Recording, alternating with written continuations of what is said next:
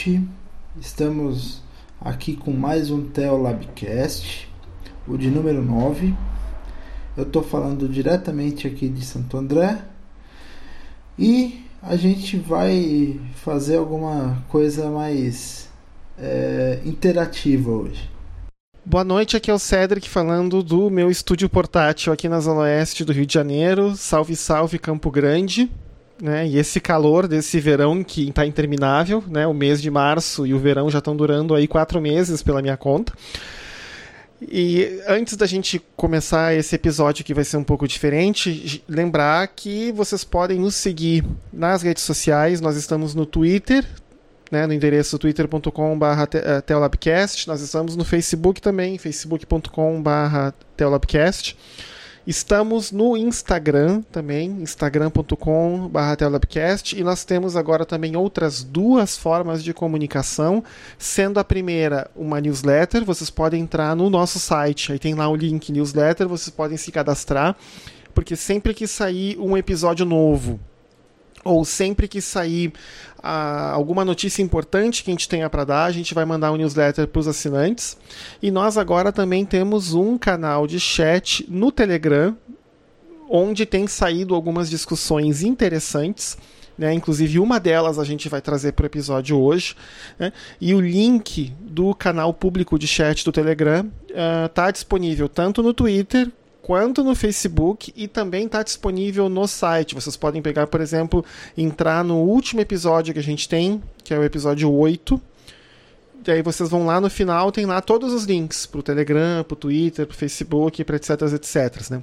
E como o Léo falou antes, esse episódio vai ser um episódio um pouco diferente, porque nesse episódio, em vez da gente trazer uma pauta para discutir, quem trouxe a pauta para a gente discutir foram pessoas que escutam podcast.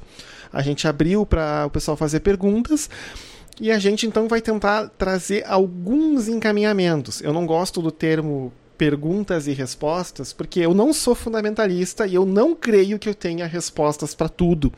Além de tudo, eu como cientista, eu também sei de uma coisa. Existe uma resposta muito boa, que é muito honesta e que funciona muito bem, que consiste em três palavras: eu não sei. E às vezes essa é a melhor resposta que a gente tem para dar. Que tu tá querendo falar alguma coisa, Léo? Tecnicamente é isso. É, tecnicamente é isso, né? É, porque assim, a gente, a gente abriu, vieram quatro perguntas sobre temas completamente diferentes. Algumas a gente vai conseguir dar uma resposta um pouco mais sólida, outras a gente vai dar essencialmente conjecturas, e tem uma delas que vai ser a última, provavelmente, que a gente vai lidar, que a gente não tem, assim, digamos, uh, uh, uma posição fechada em relação ao que, que é, o que, que não é, né? Então uh, é uma coisa bem complicado, né?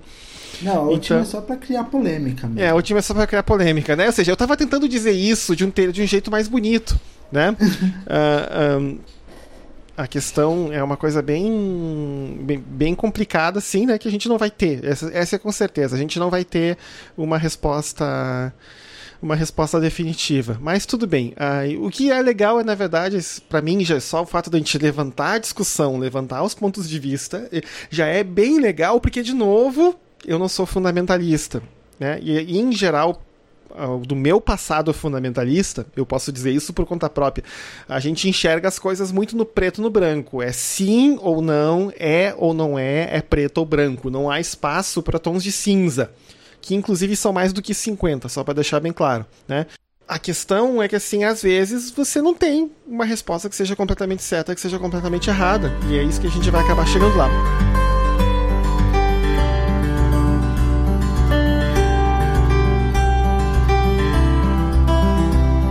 primeira pergunta veio do Twitter, tá? Veio de um usuário cujo nome é Malakoi. Inclusive, é, uma, é um nome bastante interessante, mas a gente não vai entrar nessa questão nesse momento. Talvez no outro episódio a gente discuta essa palavra do grego. A pergunta é a seguinte: onde estão os dinossauros na Bíblia e o que ela diz sobre eles? Quer tentar encaminhar essa resposta, Léo? Ou, ou eu encaminho também, porque eu acho que a minha resposta vai ser diferente da tua começa aí. Pode começar falando da sua opinião. Tá bom, então. A minha opinião é polêmica, né? Provavelmente vai, digamos assim, decepcionar muita gente. Então, eis a minha resposta: dinossauros não estão na Bíblia. Ponto. E o que ela diz sobre eles? Nada. Ponto. Tá? Por que, que eu quero dizer isso? Então, talvez seja. É... É, inclusive aqui, eu acabei de receber um, um link aqui, o Léo tá mandando. Eu, pera um pouquinho, vamos ver o que tá escrito aqui, porque só pelo nome do link, né? É, tem aqui, né, o nome do site, né? cristãoscontradinossauros.com, claro, no inglês, né? É, né, christiansagainstdinosaurs.com. Isso, inclusive, vai fazer parte da minha resposta, porque eu já conhecia esse pessoa, essa, essa história aqui, só que eu não lembrava que existia site. Para mim, o site que tem o nome Cristãos no início, que talvez seja o mais polêmico e o mais legal, é o christiansforcannabis.com né, que é um grupo de cristãos que advoga a liberação, né, da, do que o nosso amigo Caparica chama de erva de Guiné, né, ou arruda de Guiné. Inclusive, Caparica, um salve para você, tá? Depois a gente bota nas notas do episódio uma menção. A questão sobre os dinossauros é a seguinte, tá? Uh, quando você, por exemplo, lida com uma das várias teorias de como, ou melhor, das várias hipóteses, melhor dizendo, sobre como o planeta surgiu e etc., você tem um grupo de cristãos que a gente chama de criacionistas da Terra Jovem. Eles, em resumo, eles acreditam que até que Gênesis, de Gênesis 1 para frente é tudo literal, as datas, inclusive, ou seja, a Terra tem mais ou menos aí sete, em torno de 7 mil anos de idade. Né? Ou seja, que essa história de que, uh, que, a, que, o planeta tem 4 bilhões de anos, que o universo tem de 13 a 14 bilhões de anos de existência, é tudo mentira, tá tudo contra a palavra de Deus. Se você acredita nisso, você ou tá errado, desviado, ou em alguns níveis de discussão, você é um herege porque você não está levando a palavra de Deus a sério se você não acredita na criação literal de sete dias de Gênesis 1 e não acredita que todos os as, as idades e anos ali estão corretas e que seria então 7 mil anos de idade. Inclusive, por causa disso, existe esse site, né? The Christians Against Dinosaurs. Por quê? Como os dinossauros, pelos ensaios científicos que a gente tem de datação radiométrica, eles são muito mais antigos do que 7 mil anos, tá? Por exemplo, a gente sabe que uh, a maior parte dos dinossauros sumiu do planeta num evento de extinção em massa que ocorreu há 65 milhões de anos. Né? É um número grande de zeros a mais. Né?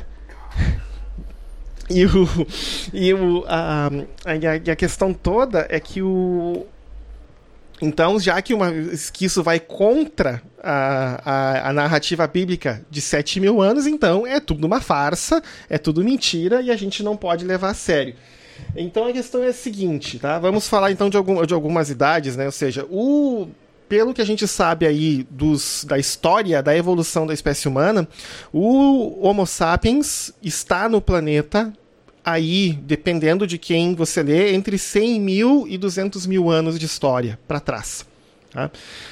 Os dinossauros sumiram do planeta, pelo menos os grandes dinossauros sumiram do planeta há 65 milhões de anos. O que nós temos no planeta hoje são as espécies que já estavam evoluindo a partir dos dinossauros, que são as aves. Né? Inclusive, né, tem um meme na internet que diz, né, que as galinhas são provavelmente, né, o parente mais próximo dos dinossauros que temos, né? É por isso que a galinha não gosta de ver uma pedra voando, né? Porque ela tem uma memória do meteoro, né, que diz que causou a extinção em massa há 65 milhões de anos atrás. Então é o seguinte, a, você não. Eh, algum, eh, os criacionistas da Terra Jovem, ou eles negam a existência dos dinossauros, inclusive eles negam a existência dos cometas, tá? Eles dizem que cometa também é invenção porque os cometas também são muito antigos, eles têm uma idade muito antiga no universo. Tá? Uh, os que acreditam que os dinossauros existiram, eles dizem o seguinte: os dinossauros existiram junto com os outros seres criados a partir de Gênesis 1, mas eles somem da história a partir do dilúvio e da história contada por Noé. Ou seja, eles não teriam entrado na, na barca de, de Noé, na arca, no caso, quer dizer, não é barca, é arca. E aí, então, eles sumiram no dilúvio e pronto, acabou, né?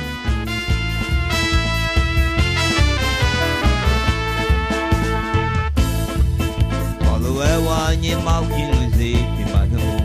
É o dinossauro, é o dinossauro. Quando chega o carnaval, vou com um quilo de sal. Dinossauro. dinossauro. Chegar o carnaval, vou Porque é que o dinossauro não existe mais no mundo. Porque ele morreu na explosão. Ainda teve um cruel, cruel. O dinossauro morreu na explosão. Porque ele não coube foi na barca de Noel. Dinossauro morreu na explosão. Ainda teve um cruel, cruel. Dinossauro morreu na explosão. Porque ele não coube foi na barca de Noel. É o dinossauro, é dinossauro. Quando chega o carnaval, eu vou comprar um quilo de sal. É o dinossauro, o dinossauro. Chega o carnaval, vou Só que eu não acredito, tá? Na Terra Jovem, numa Terra com 7 mil anos de idade. Nós temos aí muitas evidências científicas, inclusive evidências científicas muito sólidas, que, que apontam para uma Terra muito mais velha e para a espécie humana ocupando o planeta também há muito mais tempo do que 7 mil anos. Tá? Então, assim, é claro, isso vai levar a uma outra pergunta, a uma outra série de respostas, mas vamos continuar nessa questão aqui dos dinossauros. Ok, então é o seguinte. O- o- dizendo a minha resposta polêmica, entre aspas, né, seja, não, dinossauros não são mencionados na Bíblia. Mas daí alguém pode fazer aquela pergunta clássica: ah, ok, mas lá no livro de Jó é mencionado né, aquele monstro marinho, que eu acho que inclusive na Bíblia em português, acho que a expressão que se usa para ele é Leviatã né? É. Aí se pergun perguntam para o seguinte: ah, tá, mas o Leviatã não seria uma espécie de dinossauro? A resposta que eu tenho para dar é não. Tá? Existem aí uma série de, uh, de comentários que falam né, sobre o que, que o Leviatã seria, se seria um animal maior que tinha no planeta e a gente não, não, não, sumiu e a gente não se deu conta que ele existiu. Mas existe um pastor e teólogo americano chamado Greg Boyd. Ele passou 10 livros, 10 anos escrevendo um livro chamado uh, The Crucifixion of the Warrior God. Né? Ele começou o livro, ou seja, é, em português seria a crucificação do Deus guerreiro. Ele começou a escrever o livro tentando provar que Deus sanciona alguns tipos de violência. Ou seja, que guerras e algumas outras coisas seriam sancionadas por Deus. Perto do terceiro ano, ele foi coletando material e foi lendo, ele se convenceu do contrário, que Deus não é vingativo, que Deus não é retributivo e que Deus não sanciona a violência em momento algum. E aí então ele escreve o resto do livro para responder a pergunta: ok, se Deus não sanciona a violência, por que, que o Antigo Testamento é tão violento? Por que tem tanta coisa acontecendo? Por que tem tanta guerra, etc, etc. E aí, entre várias discussões, ele, ele menciona um pouco de literatura de algumas discussões de rabinos que falam que o Leviatã provavelmente não era exatamente um monstro marinho, mas sim uma espécie de demônio, uma coisa meio maligna que não era exatamente um, um, um, um, animal que andava pela face da terra, mas sim que era uma coisa meio do mal e que Deus não deixava o Leviatã agir, mas que o Leviatã seria o responsável por naufrágios marinhos e coisas desse tipo e etc. Né? Eu não tenho, né? eu não li o livro, não conheço a literatura rabínica que fala dessa discussão, então eu não posso emitir muitos pontos em relação a essa questão.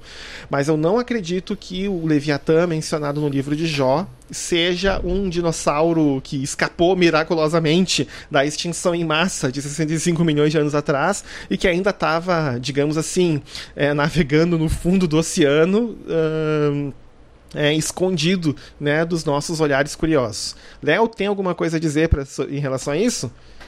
Bem, vamos lá, né? Eu aprendi na escola bíblica dominical que os dinossauros, na verdade, eles fazem parte da criação de Deus, foram criados junto com os outros animais. E essa parte eu acho que eu nem discordo, assim, tecnicamente falando.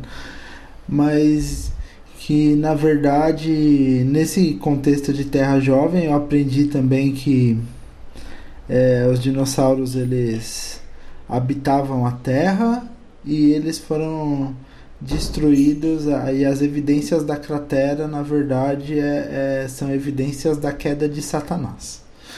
Hum, essa é nova. É, é, uma, é uma visão bem fundamentalista, bem tosca e eu acho que é assim Eu, mas, mas me ensinaram isso quando eu era adolescente na escola bíblica dominical.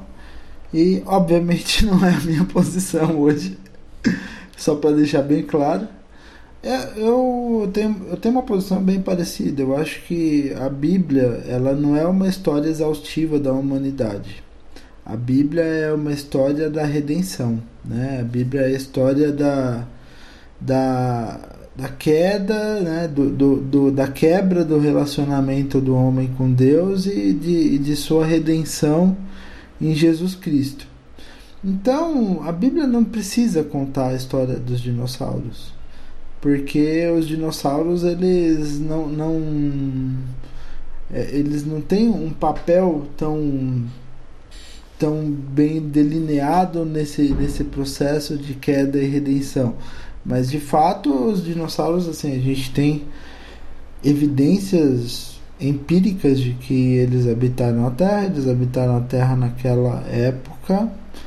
E isso e essa história dos dinossauros me lembrou me lembrou uma eu não, eu não lembro agora mas bem enfim é, me lembrou me lembrou uma umas tentativas que alguns pastores fizeram depois que que tudo é, das descobertas científicas do século 19 e 20 de tentar encaixar o Gênesis literalmente com as evidências científicas. Então o pessoal dizia: ah, não, mas o primeiro dia era lá o começo do universo, as coisas se formando, e o segundo dia era e, e, assim progressivamente, né? Segundo o... dia a formação da Terra. É, ou seja, dia...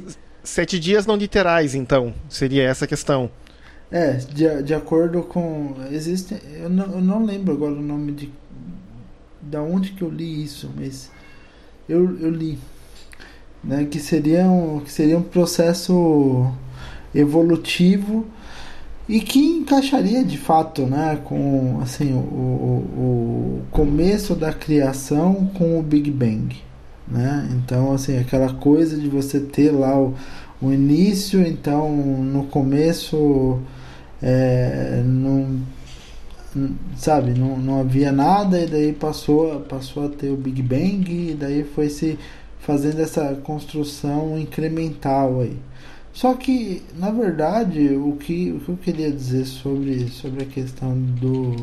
assim, da, da idade do universo, né? Porque são, são coisas que. assim, que. É, acabam. Eu acho que a, a, principal dificuldade das pessoas em, em, acreditarem nos dinossauros no meio cristão é justamente é, que acreditar em dinossauros incorre na negativa da teoria da Terra Jovem mas ao mesmo tempo é, eu, eu vejo que Deus ele permite o, o, o, o, mostra o incremento de conhecimento em diversas áreas paralelamente. No sentido de que se a, a, lá na época do povo de Israel você tinha um nível de conhecimento em que você acreditava em monstros como o Leviatã que na minha opinião era apenas um monstro marinho, um grande animal marinho. Hoje você, até hoje você tem baleias azuis no oceano. Então, você tem grandes animais marinhos, você tem grandes predadores marinhos até hoje no oceano. Imagina se você se, se o sujeito lá da antiguidade visse um selacanto ou uma lula gigante e ele ia chamar aquilo de Leviatã. Isso por quê? Porque aquilo é um negócio monstruoso para ele, é um negócio totalmente fora da, da capacidade dele de compreensão. Mas quanto à questão dos dinossauros, eu acho que ela é bem tranquila, porque se você for parar para pensar, ao mesmo tempo que você teve um incremento de conhecimento que culminou na descoberta dos primeiros fósseis e na presunção de que existiu uma espécie que habitou a Terra de tamanho enorme, aliás, uma espécie não, diversas espécies, né? um tipo de, de animal que habitou a Terra, de um tamanho normalmente muito maior do, do que o, os animais que habitam a Terra hoje, em uma época definida, lá atrás, há, há milhões de anos, quando você começou a ter o conhecimento para isso, foi a mesma época que você começou a questionar em outras frentes a ideia de Terra Jovem.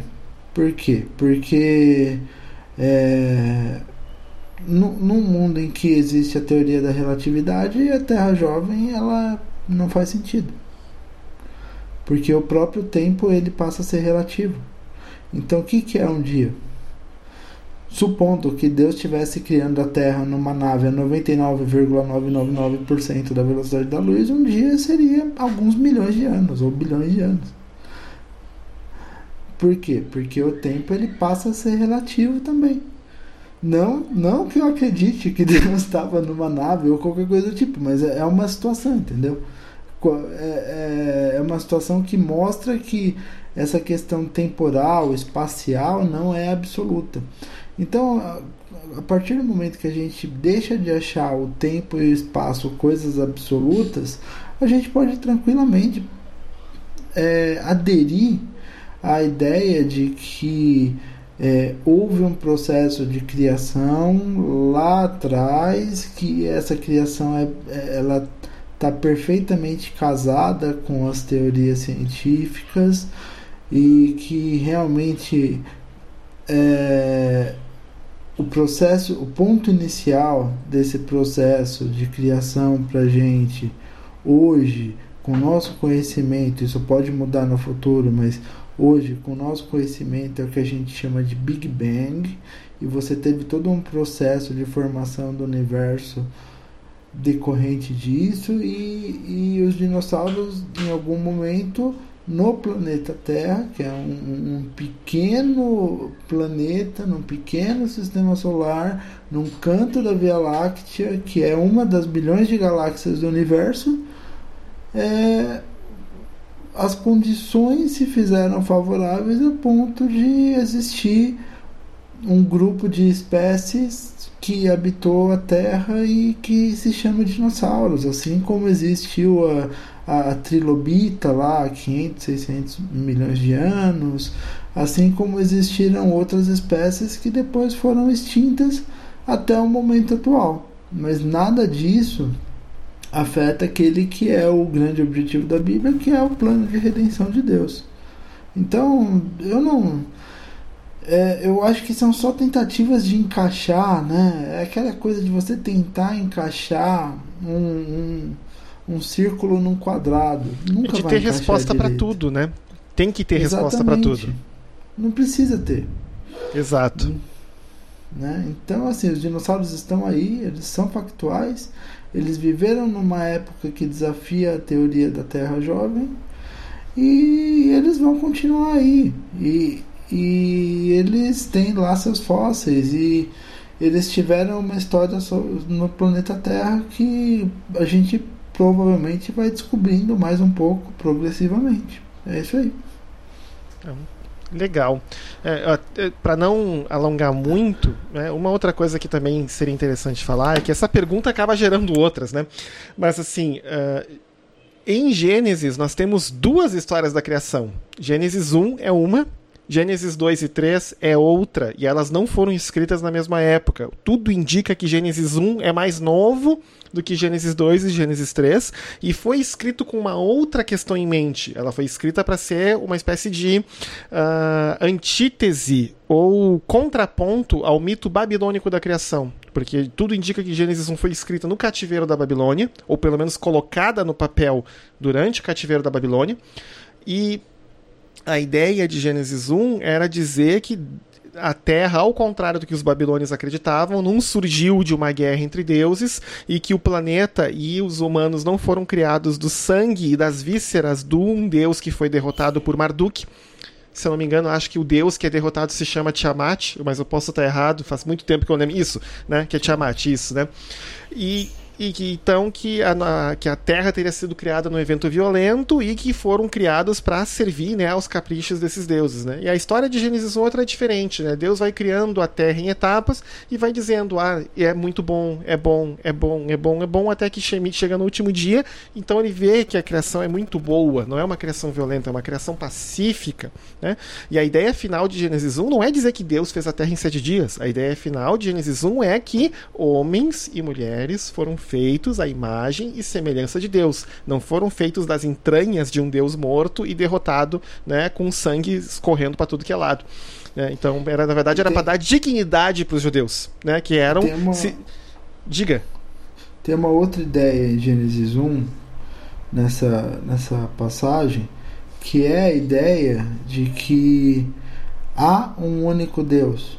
Um processo, de, cria, um processo de criação pacífico dá a ideia de que há, sem, sem nenhuma ressalva, um único Deus, porque é um Deus que idealizou todas as coisas, né? Daí você enfatiza o caráter idealizador e criador de Deus nesse contexto. Então, é, quando você compara o texto de Gênesis 2 e 3 com o texto de Gênesis 1, você vai ver que o texto de Gênesis 2 e 3, por ser um texto mais antigo, era um texto que obedecia mais às tradições lá da época mosaica, porque era, era um texto que era, é, era o, o, Gênesis do 1 ao 11 é isso, né? É um compilado das tradições orais que eram transmitidas de geração em geração e que finalmente, a,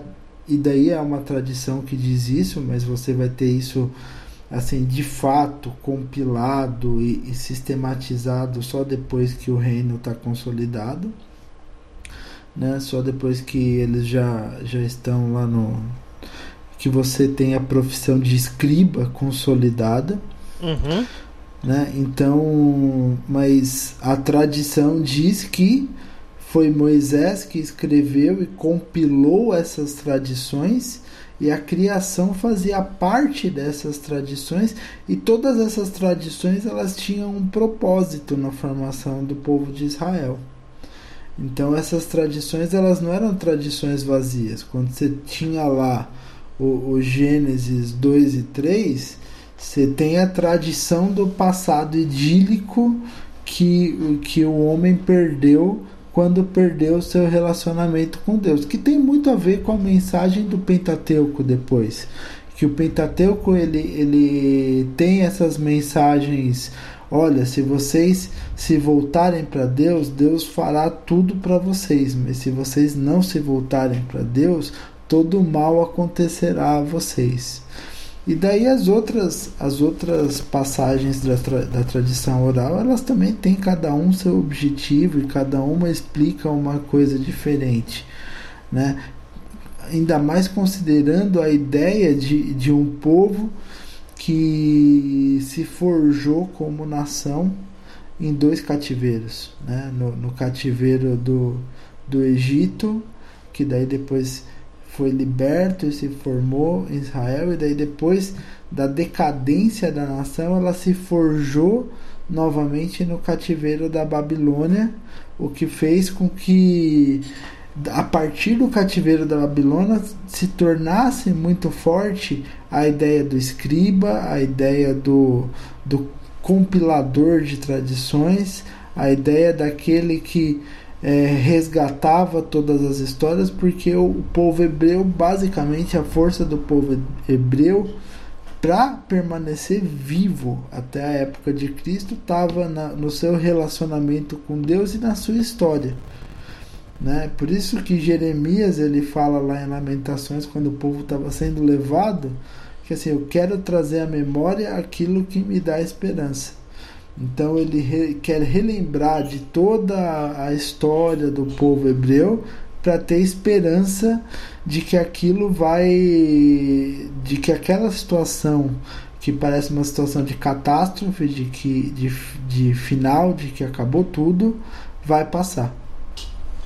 E assim, para terminar esse esse tópico, duas coisas também. Uma outra mensagem adicional que está lá em Gênesis 1 tem a ver com os sete dias. Tá? Os sete dias, na minha opinião, não são literais, não são também eras. Ah, que um dia é mil anos, ano é mil dia. Não. Sabe o que, é, que para mim é o que é, Leonardo? Ah, sete dias, tá? nos povos antigos, era o tempo que se demorava para se dedicar um templo novo. Tá? Então, toda vez que um templo era consagrado, era uma cerimônia de sete dias. Inclusive, Sim. o templo de Salomão foi sete dias de, de consagração. Eles acharam tão legal que eles repetiram por mais sete depois. Mas, assim, é, em, quer dizer, quando isso coloca, coloca esse contexto em cima de Gênesis 1, o que, que a gente pode entender? Que Deus estava consagrando o planeta Terra para ser a sua própria moradia. Né? Ou seja, Deus estava preparando tudo, organizando tudo para que o planeta ficasse muito bom para ele habitar junto com a gente. Né? E essa, para mim, é a parte mais bonita né, de Gênesis 1. Olha só, né? Era para ser uma resposta simples, né? Mas bateu um bom tempo aqui, né? Mas tudo bem, essa é a ideia. A ideia é a gente ir discutindo e falando. Uh, Léo, quer passar para a segunda pergunta? Perfeito, vamos lá, tá. Então o seguinte, a Isabel deixou também no Twitter a seguinte pergunta, que eu acho que é um pouco mais tranquila de responder, que é a seguinte: Como reconhecer um cristão maduro na sua fé? Vamos lá, então. É, essa daí eu, eu, eu respondo assim com um pouco mais de tranquilidade, porque é, assim a cara, qual que é a característica do, do cristão maduro? Eu, eu falo assim muito que é o fruto do espírito. Isso, estou inclusive com a passagem aberta aqui, Gálatas 5, é, é, é, 22, 23. Espírito, só que o fruto do espírito a gente normalmente interpreta errado. Porque assim, pelo, pelo, assim, pelo sentido que Paulo dá na passagem, é muito comum nas igrejas, pessoas que, é, não, não, não por mal, mas que interpretam de forma mais superficial, achar que fruto do Espírito é, são, são como se fossem frutos. A ideia da árvore dos frutos como se fosse. É, como se cada fruto do Espírito fosse independente. Então, se, é como se a gente fosse uma árvore e daí a gente acabasse frutificando amor, frutificando alegria. É, é pode ser usado em algum. Em algum não, não, não, é, não é totalmente errado, mas não é esse o sentido. Fruto é o que? É, é decorrência, é consequência. Por exemplo, é, quando, quando a gente fala de fruto do Espírito, a gente não está falando de, de frutos, a gente está falando de um fruto. E qual que é o fruto? Qual que é a decorrência da ação do Espírito na sua vida? É amor, é alegria, é paz, é bondade, é, é domínio próprio, é paciência, é mansidão. Faltou algum? Faltou. Fidelidade. Fidelidade. Né? Então, é, a decorrência da ação do Espírito é essa. Então, o que, que é isso? É, é, o relacionamento dessa passagem de Gálatas com aquela passagem lá de Romanos, capítulo 12, 1 e 2, em que Paulo fala que a gente não pode se conformar a esse mundo, a esse século, mas que a gente precisa se renovar pela transformação do nosso entendimento para que a gente experimente aquela que é a boa, perfeita agradável vontade de Deus. Então, quando a gente fala de o que, que é um cristão maduro, é esse cristão transformado que está passando de fato por um processo de transformação e ao ser transformado, ao não se conformar mais a esse mundo, ele começa a, a, a, ter como consequência esse fruto do Espírito na sua vida. Mas isso daí não é para dentro, né? Não é que eu tenho porções de amor, de paz, de paciência, de, de bondade, de domínio próprio, de alegria, de enfim, não. É para fora. Eu começo a ser uma pessoa mais amável, eu começo a ser uma pessoa mais alegre. E quem que vai perceber isso? Eu? Não, são as pessoas que vivem comigo, são as pessoas que, que estão comigo são as pessoas que se relacionam comigo, porque todo dom de Deus não é um dom para si mesmo, todo dom de Deus é, tem um caráter relacional. Isso. Então, assim, qual, qual que é o cristão maduro? É o cristão que consegue expressar Cristo através das suas relações. Né? O, eu sempre gosto de dizer né, que fruto do espírito não é um pacote de canais de TV a cabo que tu pode escolher. Ah, não, eu quero só amor, paciência e fidelidade. O resto eu tô de boas. Não, fruto Deus não faz não faz promoção, não tem questão desse problema. Né? Deus oferece só um pacote que é o pacote completo, com todos os canais e todos os extras e todos os opcionais. Porque tudo isso faz parte, como o Léo falou bem direitinho, né, do questão do fruto. Né? E, ah, porque às vezes eu escuto algumas pessoas, por exemplo, falando, não, porque ah, é uma igreja madura, né? Porque todos os membros têm bom conhecimento bíblico. Não, desculpa, olha só, conhecimento bíblico não é sinal de maturidade. Inclusive, eu conheço muita gente que sabe muito da palavra e é incapaz de amar a pessoa que está do lado ou estender a mão para alguém que está necessitado. Tá? E eu até deixo, né, complementando o que o Léo falou, algo que o próprio Jesus falou lá em João 13,35. Com isso todos vocês saberão. Desculpa, com isso todos saberão que vocês são meus discípulos, se vocês se amarem uns aos outros. A marca, como o Léo falou, a marca de Cristo entre nós é o relacionamento. É o fato de que a gente consegue se relacionar muito bem com os outros. Né? É por isso, provavelmente, que Paulo ficou tão pistola lá em Coríntios quando ele descobriu, quando falaram para ele, né, que os irmãos estavam se processando na justiça uns aos outros, né? Né? Ele falou assim: pô, vocês não conseguem resolver isso entre vocês? Tem que botar um juiz no meio da história? Né? Só isso já é o sinal de que vocês estão falhando né? Na, naquilo que eu falei para falei vocês. Né? É.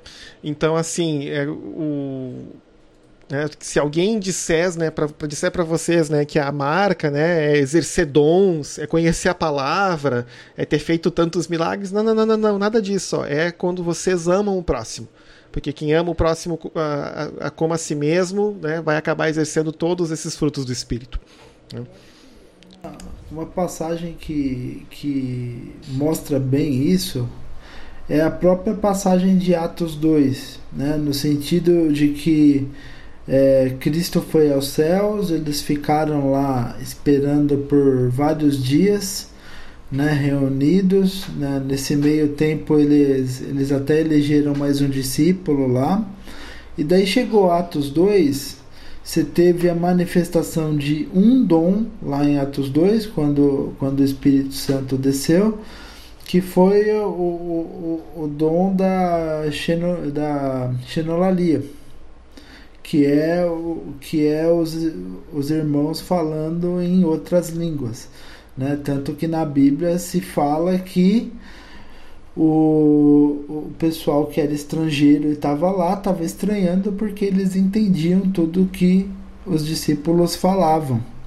Né, que é justamente aquilo que é a reversão do que aconteceu na Torre de Babel. Então, a, o que, que é, é, a, a, lógica, né? A lógica de que quando o homem busca a sua própria glória, ele causa confusão, mas quando Deus restaura a relação entre os homens para que o homem não busque mais a sua própria glória e sim busque a Deus, não há mais confusão. Há entendimento com um entendendo o que o outro fala, mesmo que seja em outra língua. E depois da manifestação desse dom, Pedro ele fez uma pregação e se converteu um monte de gente lá, mas a principal característica desse pessoal, lá em Atos 2, é que um estava voltado para o outro.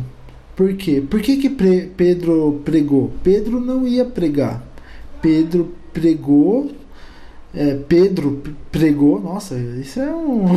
Trava-língua, né? É um trava-língua, total. É, ele, Pedro pregou porque. Porque o pessoal começou a falar que o, o, os discípulos estavam bêbados. Então Pedro, na qualidade de líder, se sentiu na obrigação de defender os discípulos.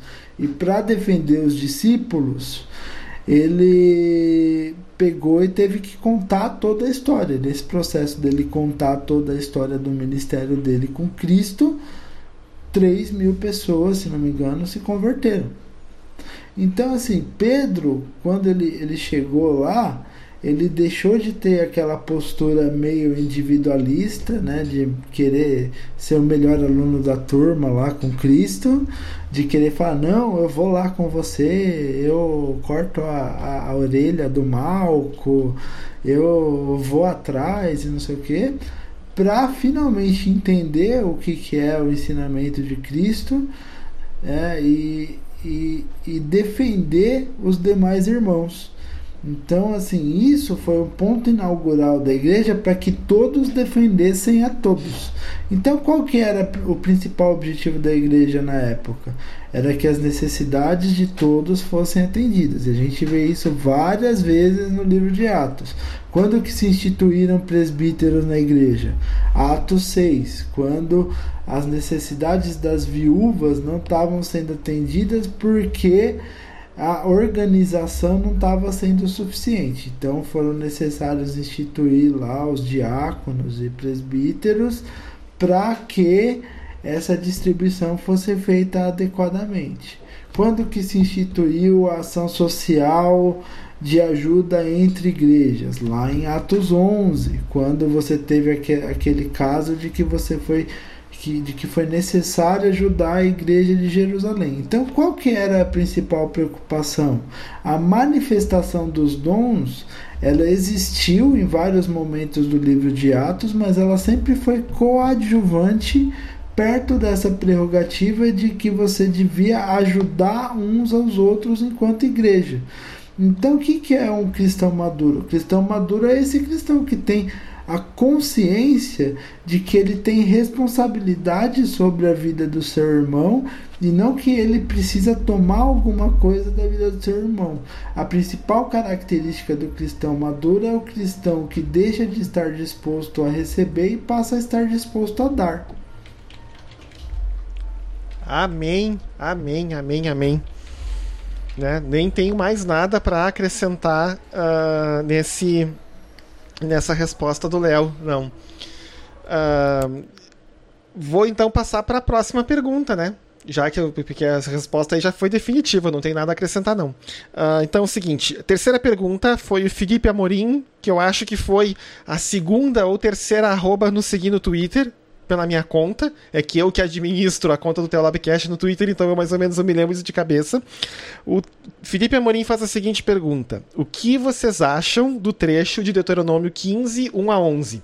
Né? E o Léo até deu uma resposta aqui no Twitter dizendo: até deu um calor no coração essa aí, né? Até imagino o que o Léo tem a dizer. Quer começar, Léo? Não, é porque assim, o, o, texto, o texto lá de, de Deuteronômio, ele fala sobre a limitação da escravidão na Bíblia. Né? Então, o que, que, que fala lá no texto de Deuteronômio? Que toda relação de servidão ou toda, a, toda dívida que, que tiver entre irmãos é, é uma dívida que dura no máximo sete anos. E ao final do sétimo ano, né, todo, Israel era dividido em períodos de sete anos. E ao final do sétimo ano você tinha o perdão dessa dívida para que essas dívidas não se postergassem eternamente. Então, o, o, principal sentido dessa passagem de Deuteronômio é esse daí. E eu vejo algo muito didático nessa passagem de Deuteronômio, porque é uma passagem que, através desse mandamento, que parece a princípio um tanto quanto injusto, porque o sujeito, por exemplo, que contrai a dívida no primeiro ano e passa sete anos pagando, vai ter o mesmo perdão da dívida do que o sujeito que contrai a dívida no penúltimo ano e vai, e vai pagar só por um ano. E Deus ele até adverte os irmãos, é, os, judeus nesse sentido, o povo de Israel na época, né, porque estavam todas, estavam todas as tribos juntas na época. Ele até, Deus até adverte no sentido de que, olha, se você, é, se você começar a achar é, que você não quer emprestar mais para o seu irmão porque está terminando o período dos sete anos, Deus vai julgar o seu coração. Por quê? Porque não é para que, que você empreste para o seu irmão pensando no que você vai ter de volta, mas é para você emprestar para o seu irmão para que a necessidade dele seja atendida em alguma medida da mesma maneira que você tem lá depois que Cristo vem no livro de Atos. Então, o que, que, que eu vejo nisso? Eu vejo algo muito didático com Deus ensinando desde aquela época para o povo de Israel o conceito de graça. E isso bate muito forte em Cristo depois, quando Cristo vem e explica para gente aquela parábola em que o, o, um, um, um chefe ele pega os trabalhadores e, e, tem aqueles trabalhadores que chegam de manhã, aqueles trabalhadores que chegam no meio do dia, e aqueles trabalhadores que chegam faltando uma hora para acabar o dia. E no final do dia, todos esses trabalhadores ganham a, o mesmo salário. Por quê? Porque é uma são duas formas diferentes de você explicar o mesmo conceito.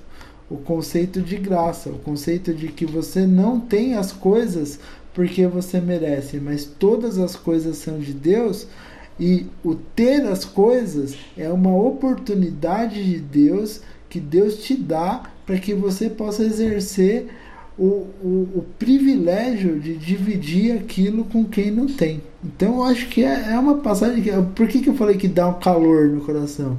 Porque esse sentido da passagem é um sentido que é muito legal. É, é, para quem enxerga mesmo a doutrina da graça na, na, na vida das pessoas e na história do povo de Israel. É, não está aqui nesse trecho que o Felipe falou, mas isso aqui na verdade é uma parte de um discurso bem maior, porque existem outras provisões que também ocorriam nos sete anos. Por exemplo, no sétimo ano não se devia plantar, tinha que deixar a terra descansar. Né? No, outras coisas também tinham que ser restituídas, né? E a cada 49 anos, né? Se daí se aplicava, né? No ano 50, o chamado ano do jubileu, em que então todas as heranças voltavam para os seus proprietários originais, mesmo que tivessem vendido a terra para outra pessoa, depois de 50 anos, tudo voltava para quem era de direito originalmente, né? Que inclusive né, é uma mensagem bem interessante, né? Que é Deus dizendo que Ele que é o dono da terra né? não as pessoas ali que estão usando. E isso, na verdade, tem um, um, A gente pode fazer né, essa questão dos sete de anos restaurar, nos sete anos descansar, fazer um paralelo lá com Gênesis 1 de novo. Em que Deus criou a Terra em seis dias, que a gente já discutiu isso há alguns minutos que passou aqui no episódio, e que, e que no sétimo dia Deus descansou e desfrutou daquilo que ele fez. Né? E assim, assim, ao mesmo tempo que Deus descansou, a gente também deixa a terra descansar, a gente também perdoa as dívidas, a gente também restaura as coisas, né? E é bem interessante ver essa, essa, esse paralelo entre esses tempos, né? Vindo lá de Gênesis para Deuteronômio, etc. E tem uma outra coisa aí que é, que é muito interessante da gente ver na história do povo de Israel. Qual que foi o motivo do exílio do povo de Israel na Babilônia? Foi o não cumprimento dessa não cumprimento dessa lei relativa aos sete anos, porque desde o Império, o Império, se não me engano, ele se estabelece em 1086 a.C. e a queda do povo de Israel são 490 anos, porque a queda, a, para Babilônia, lá do povo de Judá, se dá em 596 a.C. E lá em 2 Crônicas, capítulo 36, no finalzinho, o próprio livro fala, porque 2 Crônicas é um livro pós-exílico, né? Uhum. é um uhum. livro que foi compilado após o exílio, o próprio livro fala que foi justamente por isso, que o povo ele não cumpriu a lei de Deus e por não cumprir a lei de Deus, a terra tinha que descansar os 70 anos que ela não descansou, que é relativo aos 490 anos anteriores que o povo não cumpriu a lei de Deus. E por isso o povo foi para exílio, para que a terra descansasse esses 70 anos que ela não descansou. Então, isso daí mostra bem o que? Que o povo tem que entender que o sustento dele está na mão de Deus, que Deus ele é o dono da terra, que Deus ele é o dono de todas as coisas e que todo o sustento do povo está na mão de Deus, que é outra forma de ensinar o mesmo conceito de graça que a gente vê no perdão das dívidas, que a gente vê lá na parábola dos trabalhadores de Cristo. Então, é assim, é, é, é, impressionante ver como que, que Deus ele tinha esse cuidado com o estabelecimento das regras para que a justiça fosse cumprida. E outra regra do tipo, qual, outra regra do tipo é a regra lá de Levítico 19, que você é, é, obrigado a passar somente uma vez sobre a plantação, colhendo a, as sobras da plantação elas ficam para os órfãos e para as viúvas para que eles também tenham o que comer.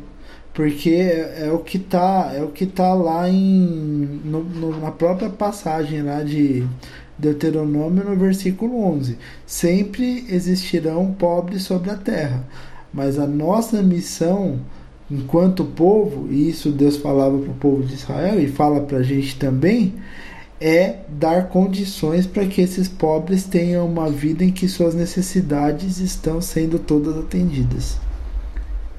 Sim, isso aí. Eu tô aqui dando um scroll aqui no grupo do, tele, do Telegram, porque a quarta pergunta e a última desse episódio veio direto de lá. Mas cadê aqui o que, que eu fui e voltei? Eu, eu tirei um print screen da nossa tela do Skype, botei agora no grupo do Telegram. Né? Então, deixa eu ver aqui onde é que está o, o coisa, porque tem uma série de coisas acontecendo aqui.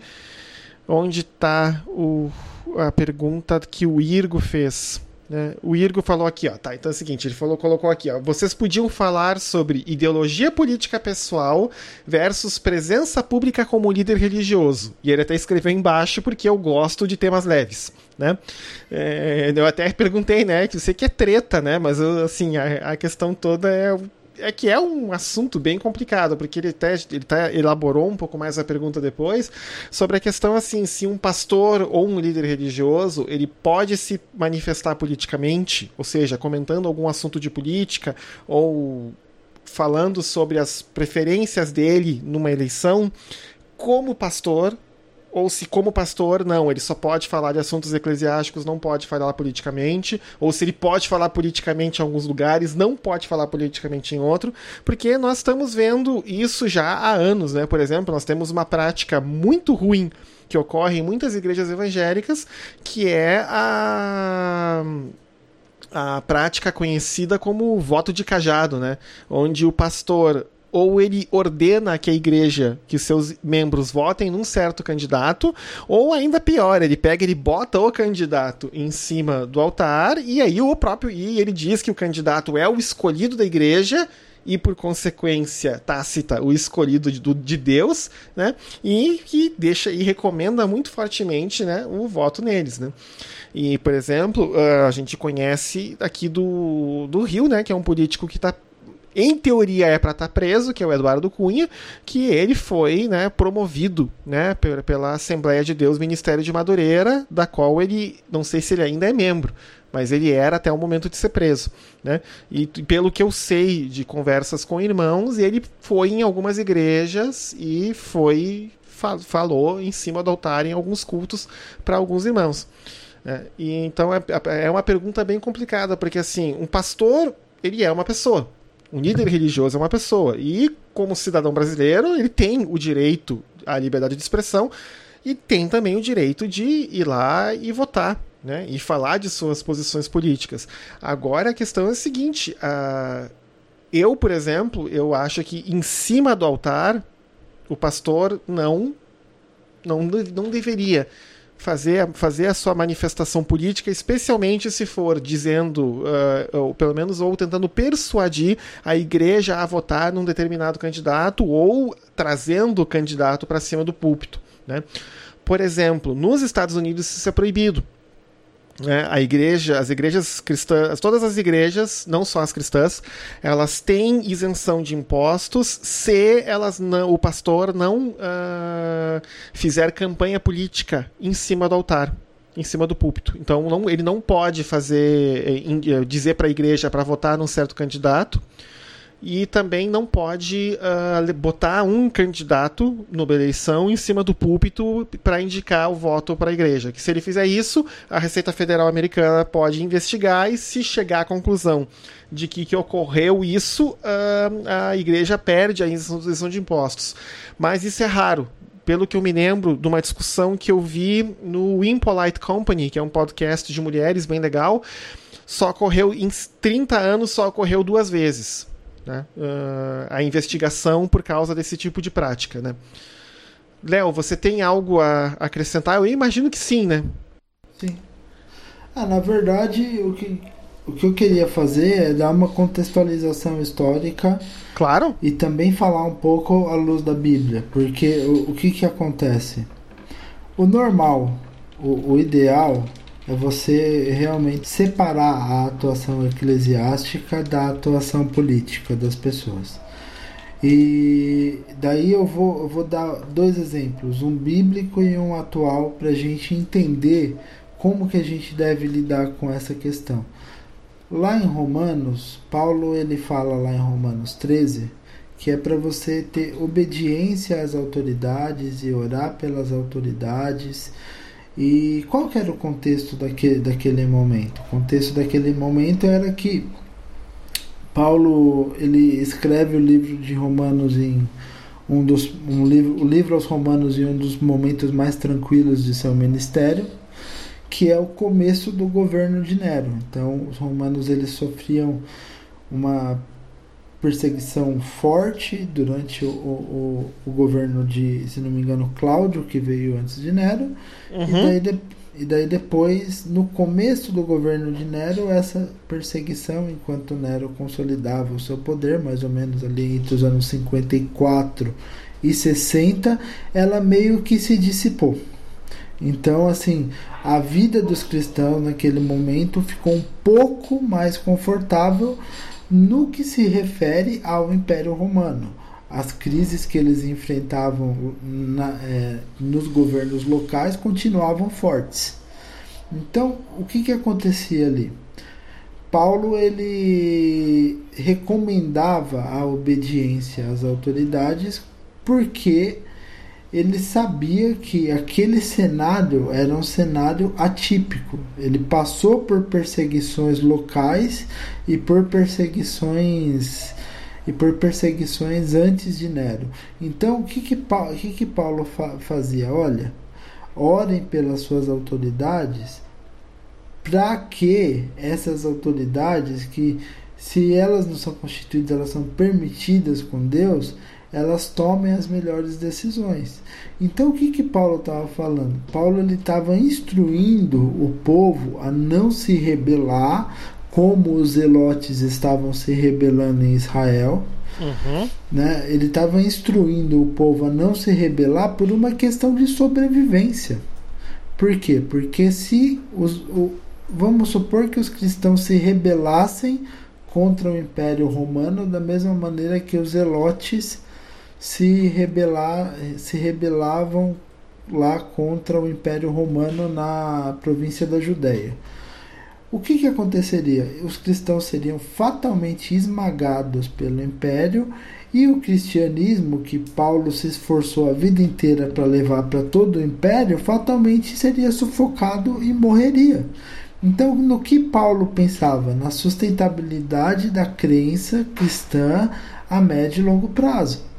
E por isso que Paulo chegou e falou lá em Romanos 13: olha, obedeçam às autoridades, orem por elas, não deixem com que é, é, não, não se rebelem. E isso a gente vê sendo levado de maneira descontextualizada até hoje, tanto dentro quanto fora da igreja. Então, é, tem gente que tem até hoje o costume dentro da igreja de falar: ah, você não pode falar mal de um governante. Tipo, o Temer está fazendo um governo horrível. Não, você não pode falar mal. né? Mas é ungido do Senhor. É, você não pode falar mal porque é ungido Deus que colocou ele lá. Não, a gente pode falar mal, é até uma coisa até profética, assim, você pegar e falar, porque aquele sujeito tá lá e a gente pode olhar para ele e falar, olha, você não está fazendo aquilo que é o que Deus o que Deus mandou fazer, que é o atendimento às necessidades de todos e tal. Né? Mas assim, por coincidência, os, o pessoal que fala para não mexer no ungido no caso do Temer mexia bastante no ungido no caso da Dilma, mas não é o assunto. É, não é, não é, né? Não vamos, não vamos criar tanta treta assim, né, nesse momento. É. né? Mas mas assim, e, e, daí depois desse, desse caso, você tem o caso recente brasileiro. Né? O que, que é o caso recente brasileiro? É, a gente sabe que de 20, 25 anos para trás você tem uma ascensão neopentecostal muito forte, desde a compra de canais de TV. Eu acho que dá para fazer um, um, um cast inteiro sobre neopentecostalismo. Inclusive, a gente chegou a conversar sobre falar um pouco sobre a história do protestantismo brasileiro e tal. Uhum. E, e assim, nesse contexto de ascensão do neopentecostalismo, eles começaram a comprar canais de TV e eles também começaram, assim, não só os neopentecostais, mas principalmente eles, a pensar na igreja como um projeto de poder, né? É, desde desde uma coisa mística mesmo, de tipo, eu lembro, por exemplo, que em 95 você tinha circulando eu tinha acabado de entrar na igreja, por isso que eu lembro, né? Em 95, 96, eu era muito novinho ainda. E, e daí come, começou a circular nas igrejas uma. É, que, que existia uma profecia que não sei, em 20 anos o Brasil, o Brasil teria um presidente cristão, alguma coisa assim. E, e às vezes eu, e daí assim as pessoas elas se elas se consideravam elas consideravam aquilo algo maravilhoso porque naquela época o cristianismo evangélico era visto muito como uma contracultura né? No sentido de que era mais minoritário, eles sempre se consideravam perseguidos e enfim, daí eles eles estavam assim, né, naquela coisa de tipo e, e, e, esse tipo de coisa mística, além é claro da estruturação de igrejas, ela fez com que fosse se fortalecendo na cabeça de muitos líderes a necessidade de é, influir na política. A necessidade de começar a se, a se inserir na política partidária. E foi, e foi a partir daí que começou a surgir muito.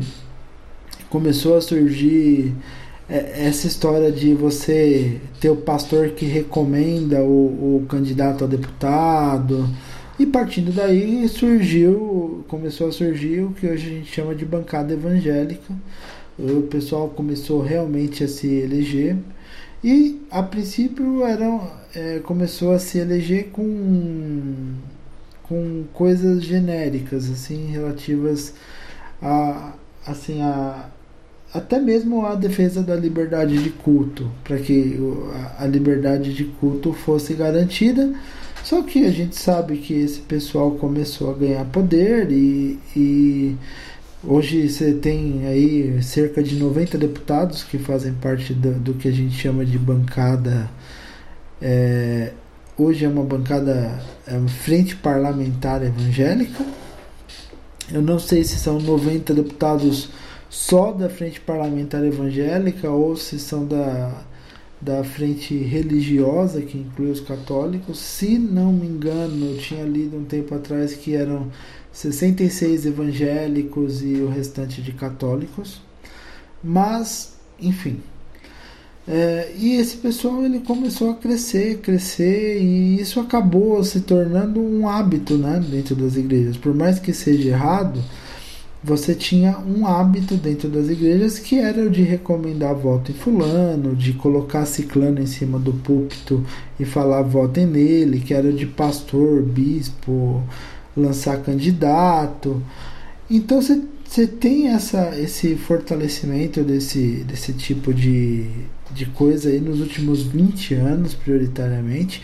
E no primeiro momento, o evangélico normal, o evangélico que não estava envolvido com política, ou o evangélico que tinha uma postura crítica a esse comportamento, ele rebatia com o argumento que hoje a gente vê na igreja norte-americana. Não, a gente tem que separar a atuação evangélica, a atuação eclesiástica, da atuação é, política. Não, não dá para misturar. Igreja e política estão é, totalmente separadas e de fato a gente vê que é, você tem um esforço muito grande, especialmente no Novo Testamento, para separar a fé cristã do, do Estado.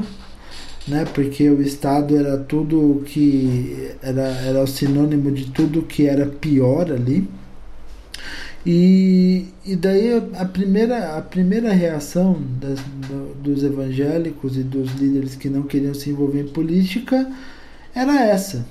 Só que de alguns poucos anos para cá, especialmente no contexto do impeachment, os líderes evangélicos eles começaram a ver que esse tipo de reação era inócua, era insuficiente e não fazia nem cócegas nesse pessoal. E esse pessoal continuava ganhando poder e não só ganhando poder, impondo suas pautas. Mas e quais eram essas pautas?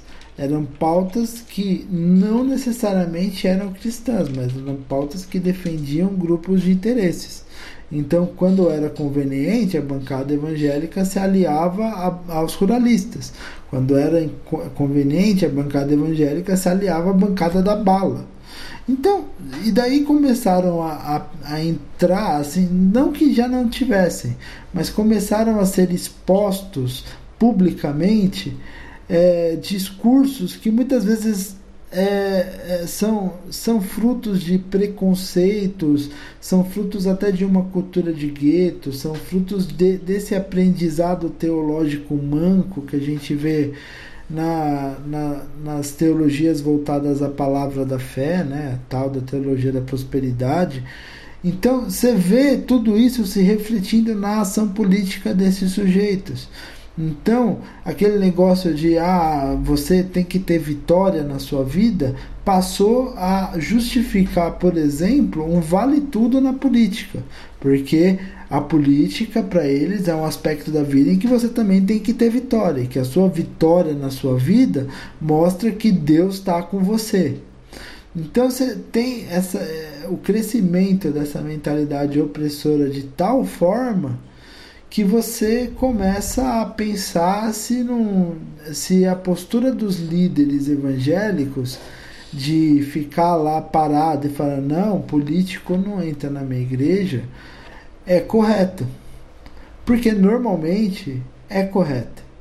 Mas contextualmente existem situações como a situação atual em que esse tipo de, de postura vai fazer com que politicamente posições fundamentalistas e anticristãs se fortaleçam e não só se fortaleçam, se vendam como representantes do cristianismo. Então, se eu não me manifesto, o sujeito da bancada evangélica vai se manifestar por mim. E isso passa a fazer com que alguns nomes do, do cenário evangélico comecem a repensar essa postura. Falar, opa, a gente tem que se manifestar tem coisa errada aí. Você não pode pegar e passar e passar a mão na cabeça como se nada tivesse acontecendo, fingir que nada está acontecendo em nome do reino de gente que está claramente envolvido em crimes políticos, está claramente recebendo propina, está claramente envolvido em coisas até supostamente mais graves como assédio sexual. Que história é essa? Uhum. Né? Tipo, você tem.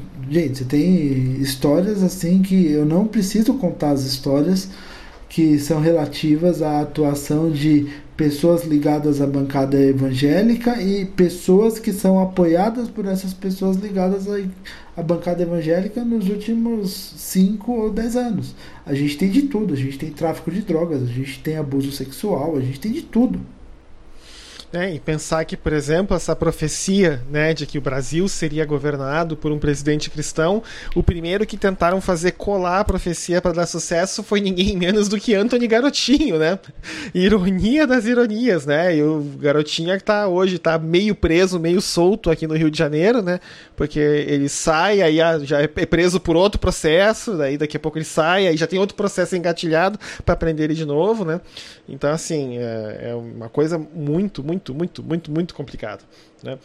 Mas é essa questão, né, que eu também eu tenho, eu não tenho uma resposta muito certa para dar nesse ponto, porque é bem que tu falou ali, né? Porque se a gente não se manifesta politicamente, a bancada do boi, da bala e da Bíblia vai se manifestar por nós, né? E eles vão colar essa ideia de que bandido bom é bandido morto, né? Que gostou leva para casa, né? Do marxismo cultural, do ataque às famílias, é, e arte, e Lei Rouanet, e sei lá o que, e sei lá o que, e sei lá o que mais. Né? É uma coisa totalmente sectária, é uma coisa totalmente anticristã, é uma coisa totalmente voltada inclusive para o próprio indivíduo, né? Então, tudo bem, é, é, a gente sabe que é fruto de uma teologia fraca, é fruto de uma teologia sem base bíblica, mas também é alguma coisa que, assim, se a pessoa aparece na televisão e se vende como representante dos evangélicos todo sábado, meio-dia na Band, você, se você não contestar o cara, ele vai ser enxergado pela população e pela sociedade como representante dos evangélicos. É por isso que e, e aí eu entendo, eu começo a entender que realmente alguns pastores, alguns outros nomes precisam se posicionar, ainda que se posicionem de maneira contrária.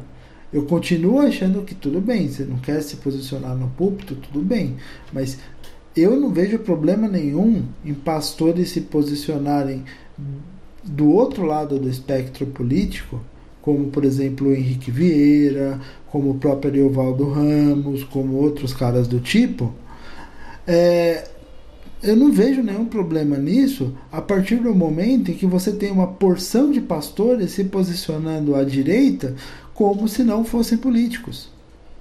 E é essa uhum. questão. Por que, que o posicionamento à direita, o flerte com o Bolsonaro, o flerte com a extrema-direita, não é uma posição política, mas a, a, o, o posicionamento à esquerda ele é contestado?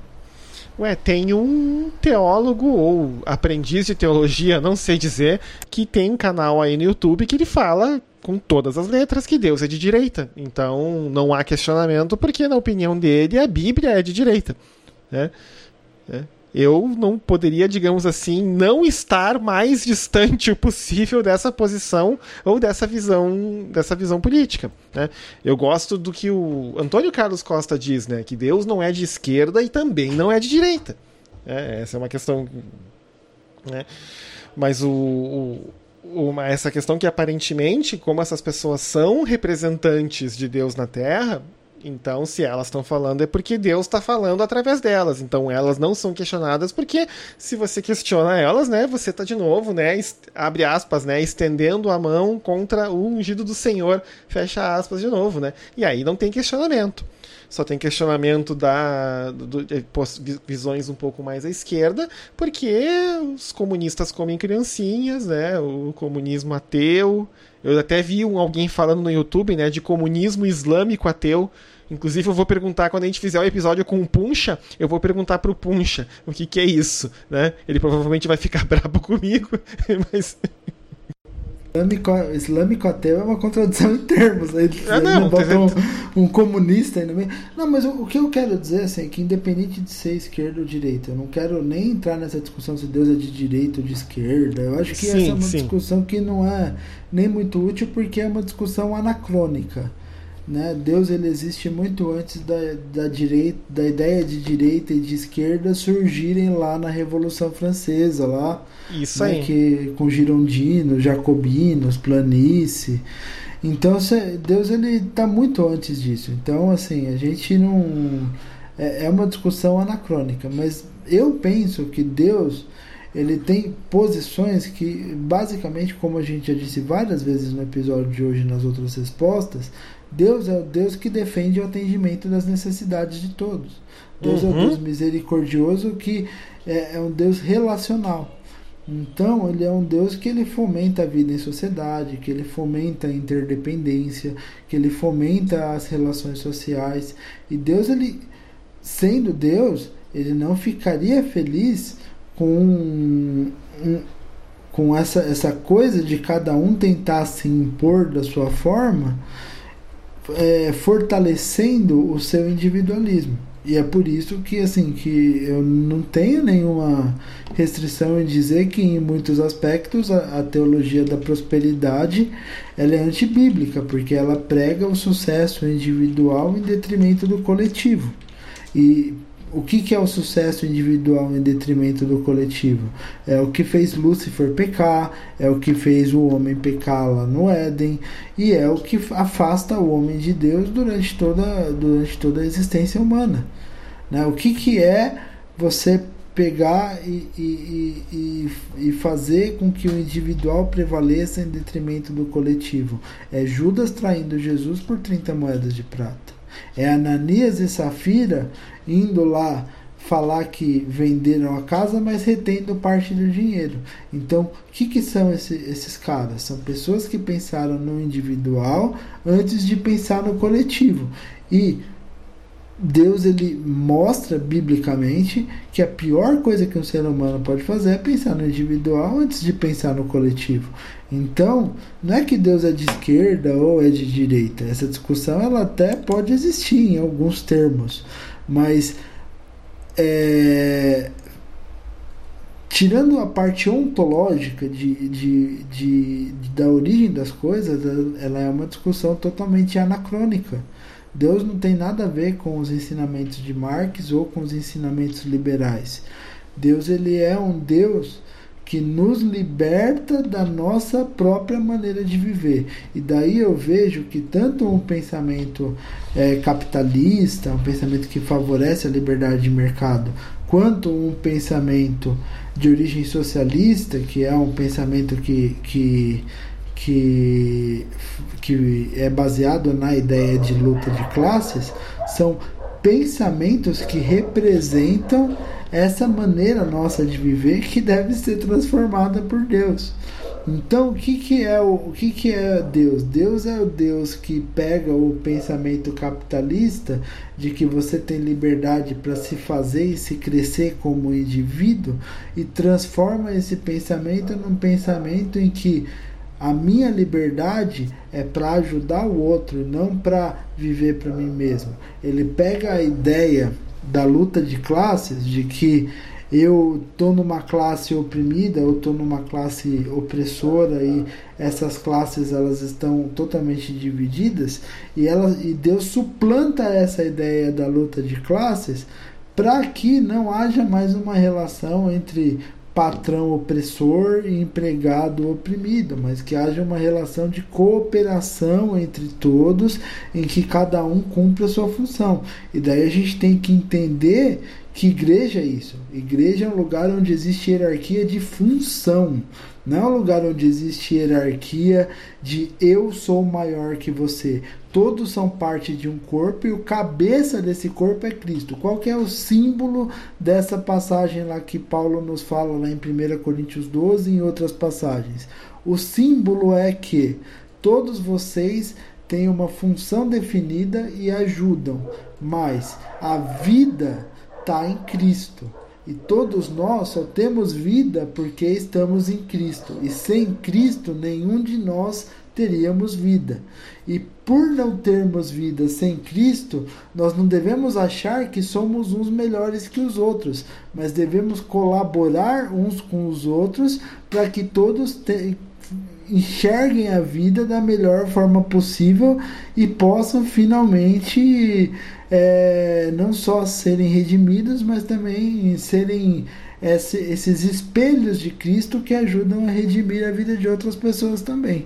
E a nossa atuação política tem que se pautar por isso. O quem, qual político evangélico hoje não tem se você parar para pensar. Qual político evangélico hoje vai lá e fala: Não, eu vou para Brasília, eu vou aqui para o meu estado para mostrar Cristo para as pessoas através da minha atuação política, me entregando, me engajando. Olha, eu poderia citar até um ou dois exemplos aqui, mas são raríssimos, perto da multidão de políticos evangélicos que a gente tem por aqui. É. Pois é, né? O... Tava olhando aqui, né? A gente já tá batendo aí quase uma hora e 15 minutos de, de episódio. Então a gente poderia passar para aquele momento bonito e sublime, onde a gente faz recomendações de coisas que a gente viu na semana e que achou interessante para o pessoal que está ouvindo o podcast. Quer começar, Léo? Não, pode começar. Pode começar. Não? Tá, eu, então assim. Eu... Uma recomendação vem lá do grupo do Telegram, tá? Que a Andrea Sim. recomendou um episódio do Bibotalk, que a gente já tinha, acho que foi o primeiro ou o segundo episódio do podcast, que tu sim. recomendou um episódio do Cristianismo Puro e Simples, do C.S. Lewis, sim, que eles discutem. Então ela recomenda como uma espécie de follow-up pro episódio que a gente falou de saúde mental da semana retrasada, um dos episódios do Bibotalk chamado Lado a Lado, episódio 2, que fala também da depressão, da ansiedade e de outras coisas também na, na igreja. Na, na verdade, é. o, o Lado a Lado, se não me engano, é um podcast independente que está na plataforma Bibotalk. Isso, tá. É porque assim que quando tu pega aqui o feed, vem tudo junto, né? É, vem, não, não vem assim o programa separado. Pelo menos o feed que eu assinei, né? Então. Mas daí então o podcast lado a lado, que faz parte então né, da rede Bibotalk, eles discutiram no segundo episódio também questões de ansiedade, depressão, transtorno bipolar e outras associadas. Né, e serve também como um follow-up do episódio que a gente discutiu com o Samuca na semana passada. Tá? E a outra recomendação que eu tenho, e geralmente que, acaba, que eu acabo recomendando, é uma recomendação de música, porque o Spotify fica sugerindo músicas novas para eu escutar toda sexta-feira, eu acabo gostando e eu acabo então salvando para recomendar no episódio. Então a minha recomendação dessa semana é um álbum de country music dos Estados Unidos, mas com um pé muito forte na música pop, que é o álbum uh, The Golden Hour da cantora Casey Musgraves, que ela é uma cantora jovem, ela acho que ela tem 25 anos e já tem alguns álbuns de música country na história, só que eram countries bem tradicionais. E agora ela começou a fazer uh, adicionar na música country dela elementos da música pop. Então você tem bateria eletrônica, você tem sintetizadores, você tem é, outras questões. Embora ela não seja exatamente uma cantora country tradicional, porque os, a, a, temática das músicas dela sempre foi uma temática um pouco mais, uh, diria assim, uma temática um pouco mais jovem do que a temática que a música country tradicional sempre tem. Mas o álbum tá muito bom, eu recomendo para vocês escutarem. Tá? Essas eram as minha, minhas recomendações. Léo? A minha primeira recomendação, na verdade, é um jabá. Porque eu participei essa semana lá do podcast do Moisés Pinto Neto, Política em Transe, e a gente falou do contexto do, do lulismo no Brasil, os últimos 20, 30 anos aí, e, foi, e acabou sendo uma conversa bem legal. A gente assim saiu daquilo que é o senso comum sobre sobre o assunto. Acabou ficando uma conversa muito legal. Então, se você tiver duas horinhas aí para escutar, porque podcasts de política rendem, então, por favor, escute por duas horas aí que tá bem legal. E eu tinha feito, eu, eu tinha lido alguma coisa. É, eu, ia, eu, ia, eu ia recomendar para vocês também é, a, gente tá, a gente fala muito de candidatos evangélicos, mas essa semana também saiu uma, uma reportagem na, na Scientific American sobre a, a ideia de você começar a estruturar uma bancada do conhecimento, uma bancada científica, que se não me engano ela está com dois candidatos, agora esqueci o nome do professor. Ai meu Deus. É muito bom quando a gente tem um branco assim na hora. É um professor bem famoso da USP, eu que esqueci. Enfim, é, a gente vai deixar o link aqui e, e, e tem. Eu acho que também é muito, é, muito interessante para a gente estar tá discutindo, né? Já que a gente terminou o episódio discutindo política, para a gente estar tá discutindo como a política se estrutura é, e questionando mesmo, poxa, por que, que a gente tem uma bancada de 90 deputados ligados à religião e zero deputados ligados à ciência? tem alguma coisa aí fora do. Tem, tem alguma coisa aí estranha. Né? E. Deixa eu lembrar. Gente, eu só, eu só, vou pedir desculpa, eu tô dando um branco porque eu, eu esqueci o nome do deputado. É, e eu esqueci. Eu esqueci o álbum que eu ia recomendar. Que droga. Gente. Walter Neves, achei. Walter isso, Neves isso. vai ser candidato a deputado federal. Ele anunciou a candidatura aí no final do mês passado. E, e enfim, é, é, saiu, saiu essa semana aí é, uma, uma entrevista com ele lá na Scientific American. E e a gente. E eu acho que é sempre bom expor essas coisas porque é, é bem. É, é, bem diferente do usual, né? Tem tanto pastor expondo candidatura aí que é, sem noção e, e, e, a ciência, como fica? A ciência ela perdeu aí grande parte do, do, seu, do seu investimento nos últimos dois anos. O, o, o CNPq perdeu grande parte do seu orçamento. As universidades federais estão numa situação que assim não é nem não é nem nem dá para falar na verdade sobre sobre o que é o que está acontecendo com as universidades federais. O Cedric sabe até melhor que eu. E assim, eu, não quero, eu não quero chorar.